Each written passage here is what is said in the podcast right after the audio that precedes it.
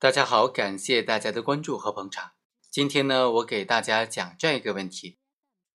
某人在 ATM 机上存钱，但是这个存钱的程序还没有走完，还没有存完成功就离开了。尤其是当机器清点完钞票之后，没有点确定存款，就离开了这个现场。而你呢，此时正好到达这个 ATM 准备办业务，看到。那个卡槽内有几千块钱，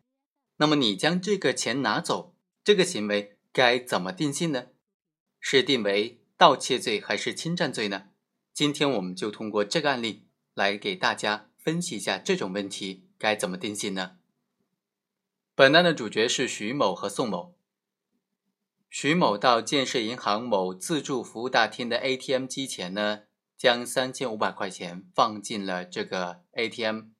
并且呢，点击结束放钞之后，因为机器清点完钞票之后，还有一步是确认存款的这个程序，但是他忘了按这个确认键，三千五百块钱就没有存入账户。这个徐某啊，他因为有其他事情，就直接先离开了。此时这个 ATM 啊，一直在语音提示，请取回您的存款，并且进行了倒计时。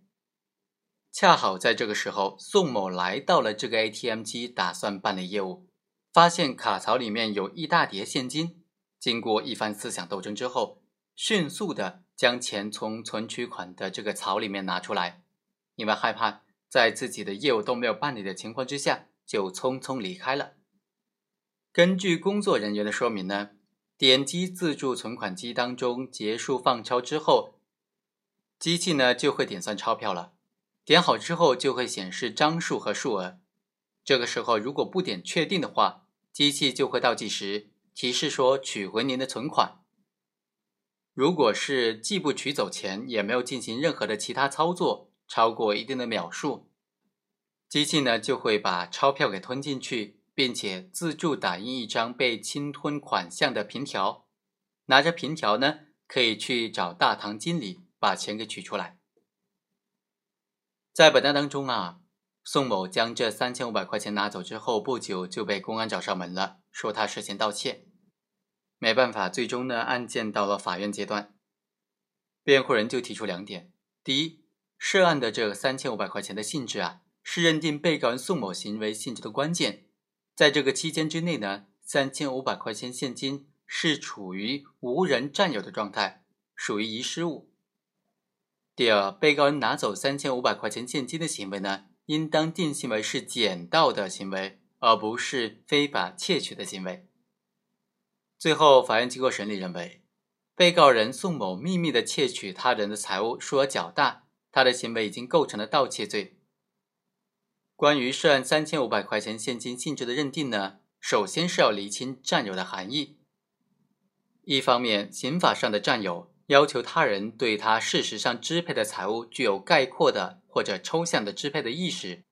既包括明确的支配意识，也包括潜在的支配意识，而且不要求有为了自己而占有的意思。另外一方面，当事实上的占有虽然明显的松弛，甚至短暂的脱离占有，但他人所有的这种明显的强烈的占有意思，对事实上支配的认定起着重要的补充作用。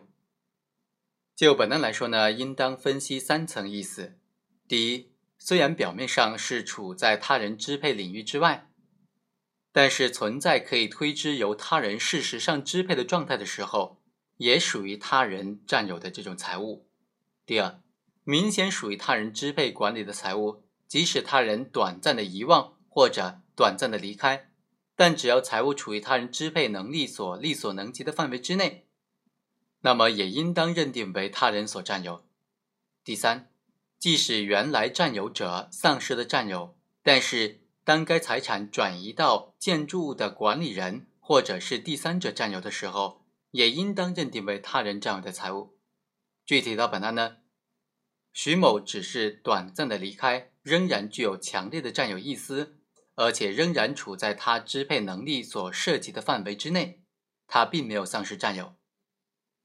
自助存取款机呢，作为银行服务的延伸，有规范的操作程序。即使徐某因为长时间离开，对这三千五百块钱丧失的占有，但是这笔钱呢，仍然在自助取款机的控制当中。若不是被被告人拿走，这个机器也可以暂时的吞并。此时应当由银行占有，也不属于无人占有的状态。至于说被告人提出的他的行为是捡拾而不是窃取，法院认为啊，根据被告人当时的行为来说呢。被告人明知道这笔钱不是处在无人占有的状态，仍然以秘密手段违反被害人的意志，将他人占有的财物转移为自己所占有。所以呢，被告人宋某的行为很显然已经构成了盗窃罪。好，以上就是本期的全部内容，我们下期再会。